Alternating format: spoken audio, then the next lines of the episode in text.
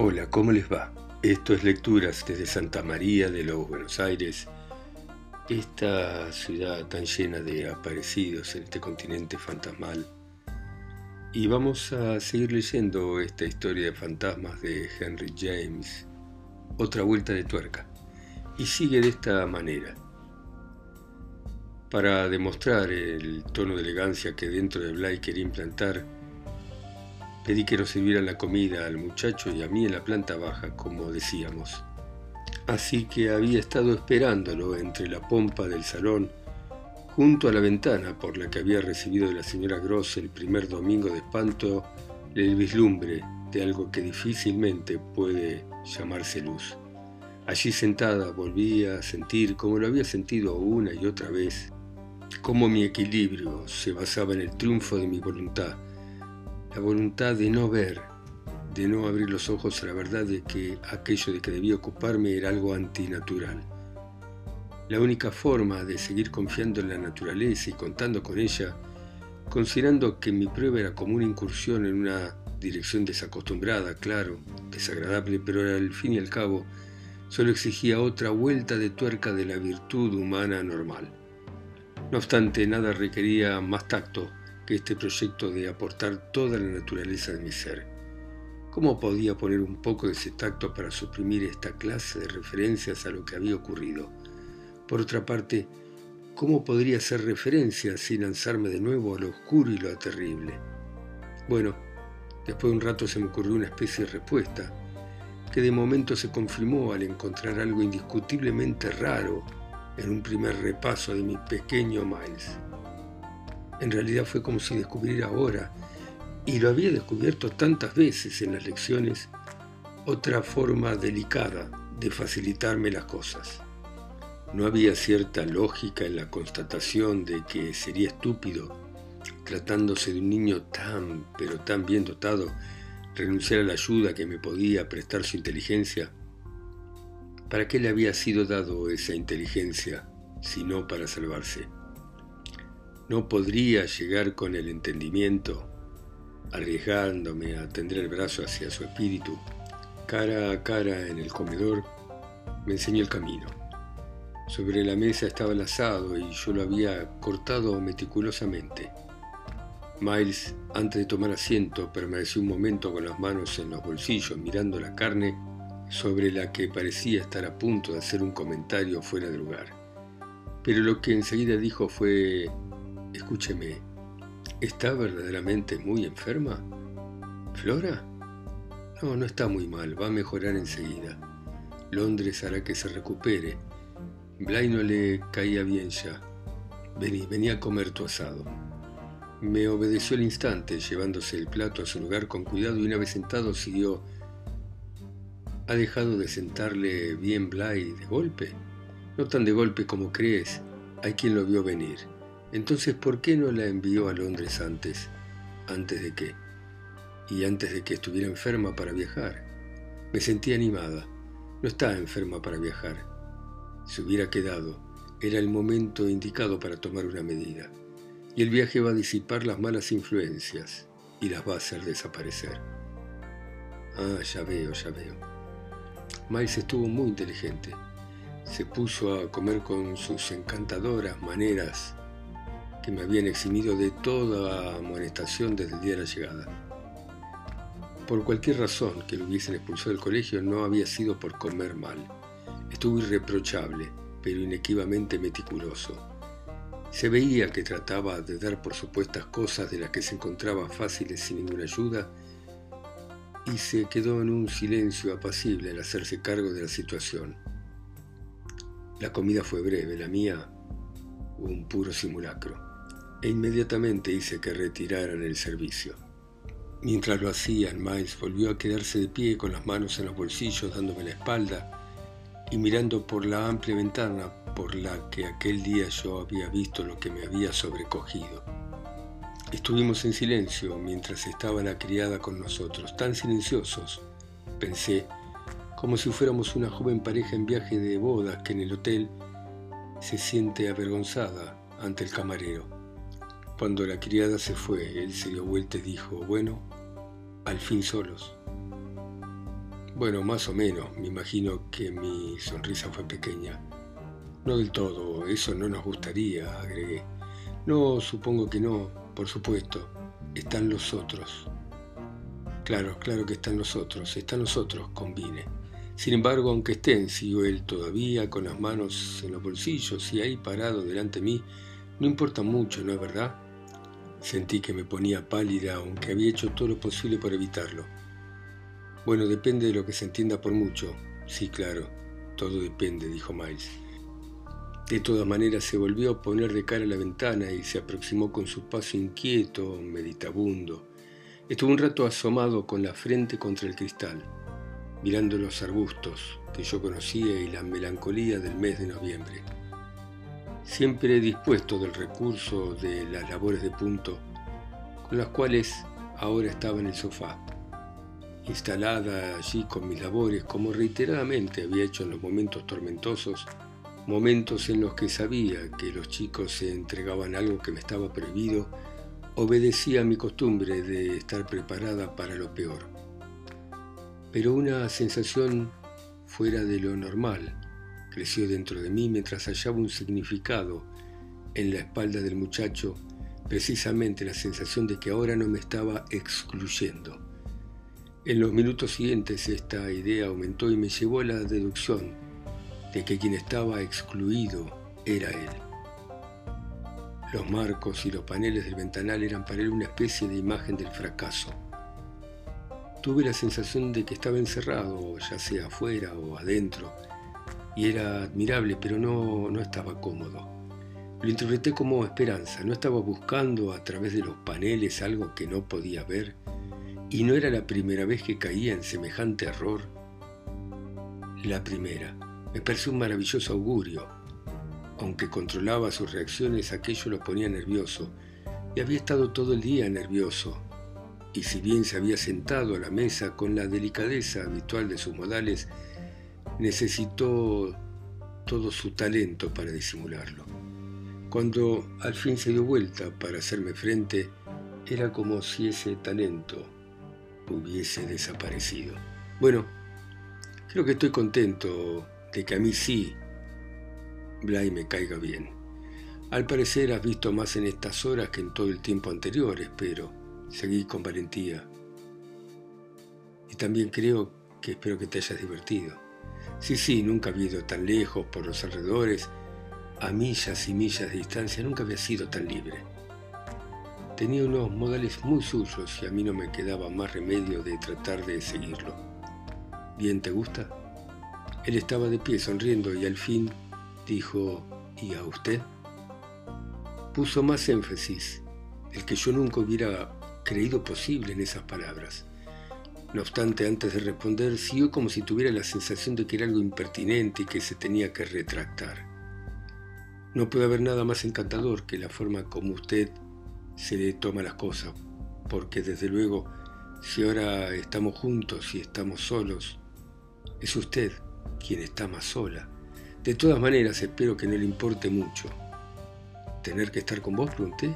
Mi querido pequeño, ¿cómo podría importarme? Aunque renuncié al derecho de tu compañía, al menos la disfruto. ¿Para qué otra cosa me iba a quedar? Me miró abiertamente y la expresión de su cara me sorprendió como la más hermosa que él había conocido. ¿Se queda por eso nada más? Sin duda me quedo como amiga tuya y debido al interés que tengo porque estés lo mejor posible, al menos mientras esté en mis manos. Y esto no te debe sorprender de ninguna manera.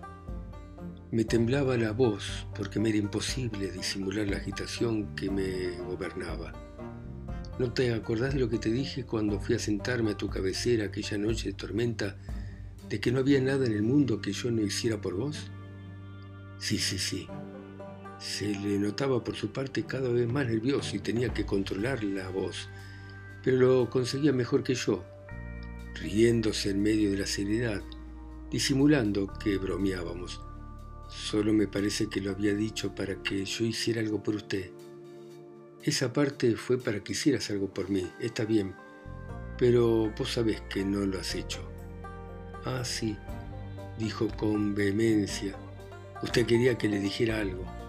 Eso es. que me dijeras de verdad lo que estabas pensando, ya sabes. Entonces se ha quedado por eso. Hablaba con una alegría en la que yo notaba una pizca de resentimiento, pero no sé explicar el efecto que me causaba aquel débil, pequeño inicio de rendición.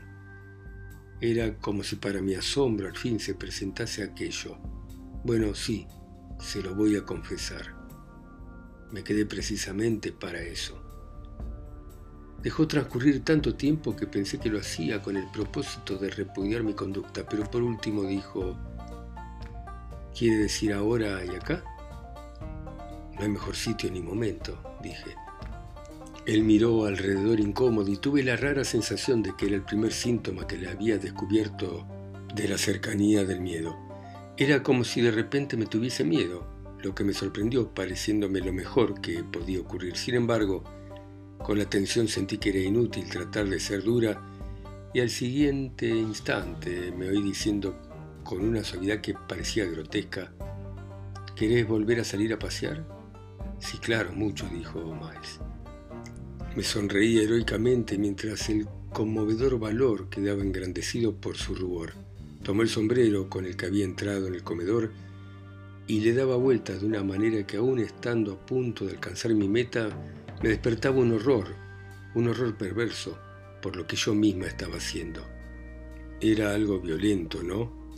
Porque ¿en qué consistía sino en introducir la idea de culpabilidad en una criatura indefensa y pequeña que había supuesto para mí la revelación de las posibilidades de una hermosa relación personal. ¿No era algo realmente malo crear en un ser tan hermoso una inquietud que le era ajena? Supongo que ahora interpreto nuestra situación con una claridad que no vi en aquellos momentos, pero me parece ver en nuestros ojos reluciendo un destello de la angustia que luego viviríamos. Así que dimos vueltas con escrúpulos y terrores uno alrededor del otro, como luchadores que no se atreven a acercarse uno al otro. Pero por quien temía cada uno de nosotros era por el otro. Y eso prolongó el silencio y retrasó los golpes. Se lo voy a contar todo, dijo Miles. Quiero decir, que le voy a contar lo que usted quiera. Usted se va a quedar conmigo y estaremos bien y yo le voy a contar todo, se lo voy a contar, pero ahora no. ¿Y por qué ahora no? Mi insistencia le hizo darme la espalda y se quedó de nuevo junto al ventanal en un silencio en el que se hubiera oído la caída de un algodón. Luego otra vez volvió delante de mí, con el aire de la persona que espera en otro sitio a alguien que merece su consideración. Tengo que ver a Luke. Hasta entonces nunca le había obligado a decir una mentira tan horrible y entonces me sentía avergonzada porque, aun siendo sus mentiras horribles, no hacían sino confiarme en mi verdad. Pensativa hice unos cuantos puntos de mi labor. Bueno, anda con Luke y yo te esperaré por lo que me prometiste. A cambio de irte me vas a dar alguna pequeña satisfacción. Tenía la impresión de que había salido ganando con nuestro pacto. ¿Una pequeña? Sí, poca cosa, decime. Estaba concentrando en mi labor. Si ayer por la tarde tomaste mi carta de la mesa del vestíbulo. Como consecuencia de algo que solo puedo describir como una interrupción de la sensibilidad, un golpe que en un primer momento, al ponerme en pie de un salto, me redujo al impulso de tomarlo, atraerlo contra mí y mantenerlo de espaldas a la ventana mientras buscaba apoyo en el mueble más cercano. Y no pude advertir durante unos instantes el efecto que lo que le había dicho tuvo sobre Miles. Ante nosotros teníamos la misma aparición que yo ya había tenido en aquel sitio. Peter Quint había surgido ante mi vista como un centinela en la puerta de una prisión. Lo siguiente que vi fue que se acercaba a la ventana afuera y luego que cerca del cristal ofrecía una vez más a la sala su rostro lívido de condenado. Decir que en un segundo tomé una decisión es un resumen un poco grotesco de lo que ocurría en mi interior. No obstante, no creo que ninguna mujer hasta tal punto sobrecogida hubiera recuperado antes su capacidad de respuesta. En medio de lo tenebroso de su inmediata presencia, se me ocurrió que la respuesta debía ser viendo y encarando lo que yo veía y encaraba, conseguir que el muchacho no se diera cuenta. La inspiración consistió en comprender que tenía voluntad y fuerza para hacerlo. Era como luchar contra un demonio por un alma humana, y cuando lo hube pesado vi bien que aquella alma humana, en mis brazos y entre el temblor de mis manos, tenía un rocío de sudor sobre su pequeña frente infantil. El rostro que tan cerca estaba del mío era tan blanco como el rostro pegado al cristal, y surgió de él un sonido no bajo ni débil, sino como que procediera de más lejos, que yo lo tomé como una ráfaga fragante. Sí, yo la tomé, dijo Miles. Yo tomé la carta.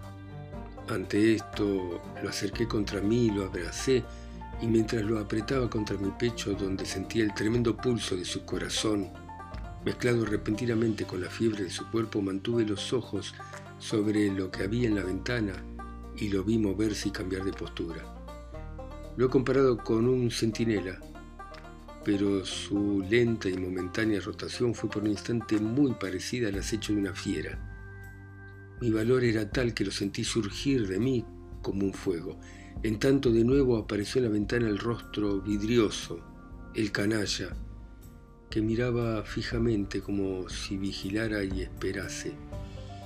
La misma seguridad de que ahora estaba en condiciones de desafiarlo, así como la certeza hasta entonces de que el niño no se había dado cuenta, me hicieron continuar. ¿Y por qué tomaste la carta? Para ver lo que usted decía de mí. ¿Abriste la carta? Sí, claro, la abrí.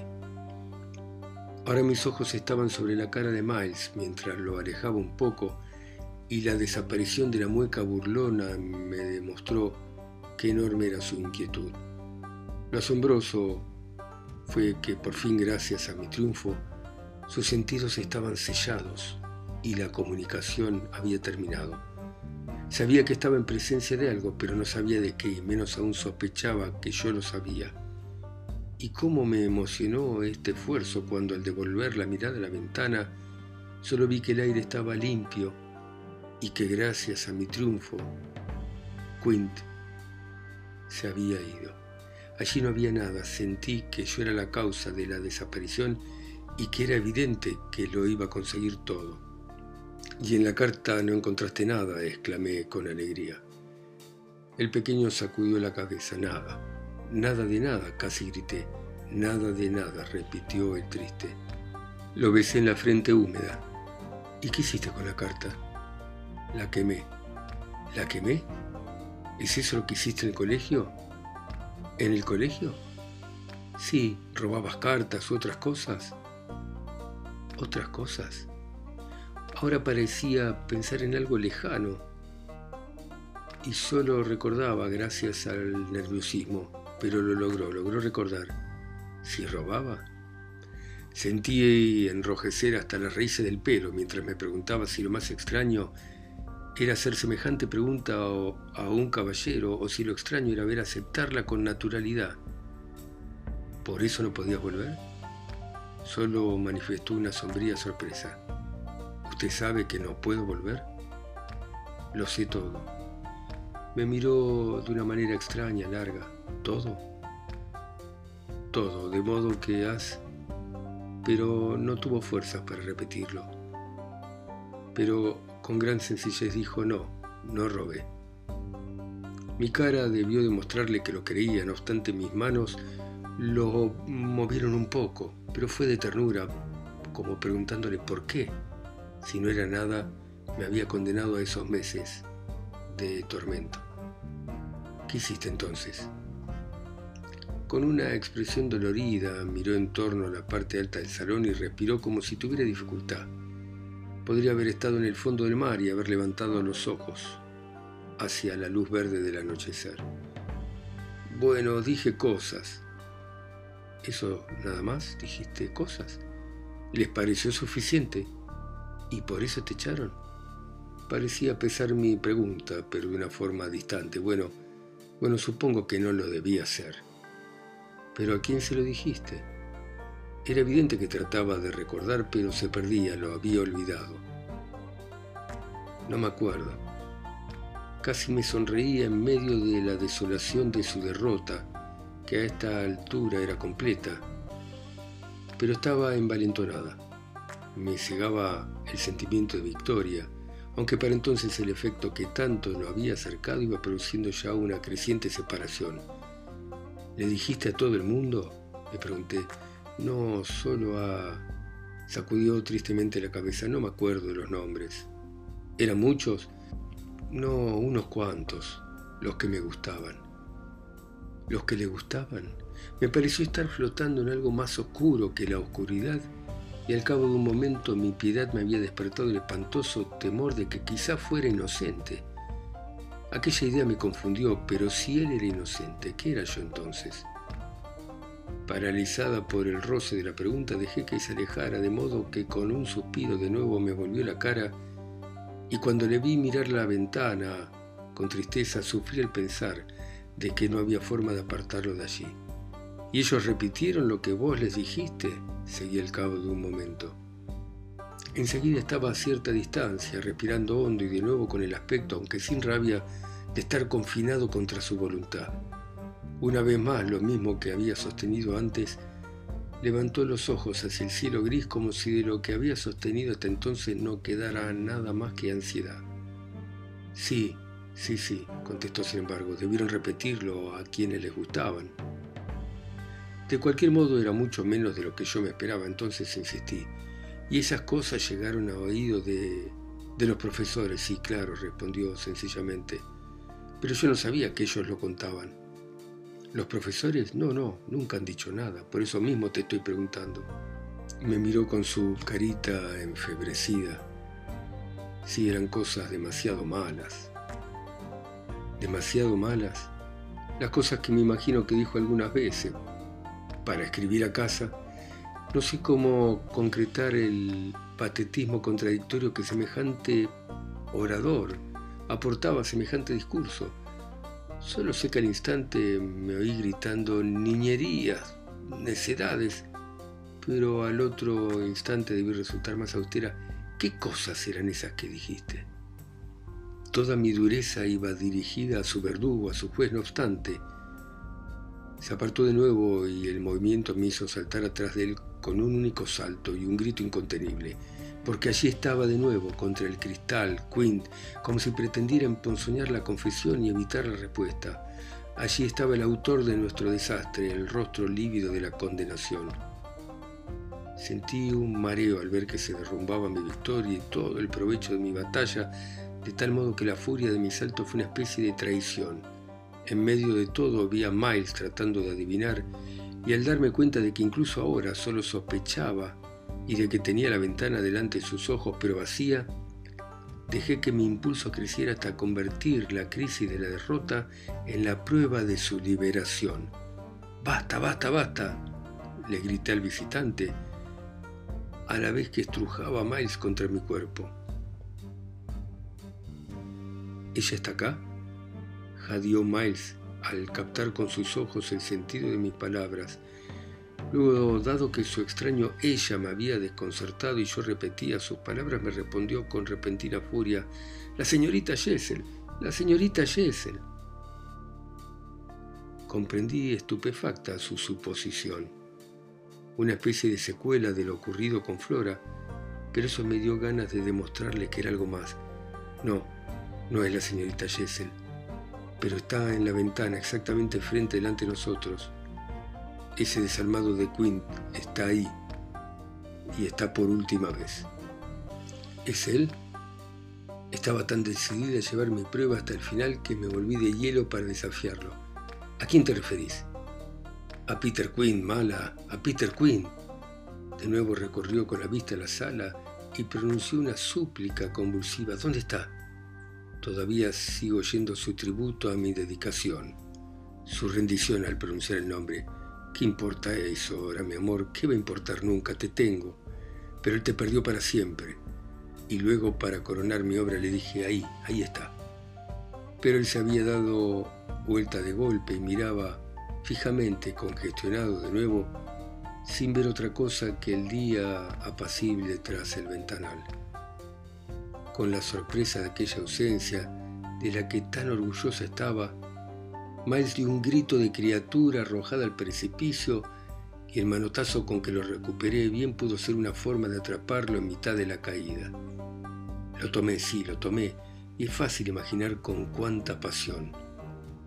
Pero al cabo de un minuto empecé a percatarme de lo que realmente tenía entre mis brazos. Estábamos solos. El día era tranquilo y su pequeño corazón había dejado de latir. Bueno, muy bien. Acá termina otra vuelta de tuerca de Henry James. Y al igual que El corazón de las tinieblas de Conrad, uno con esta novela magistral tiene la sensación permanente de que lo más importante es lo que no está escrito, es todo lo que se intuye detrás de las palabras que escribió Henry James. Gracias por escucharme ustedes en sus ciudades, continentes o islas. A mí que estoy acá solo y lejos, en Santa María de Buenos Aires. Chao. Mañana continuamos con otra obra.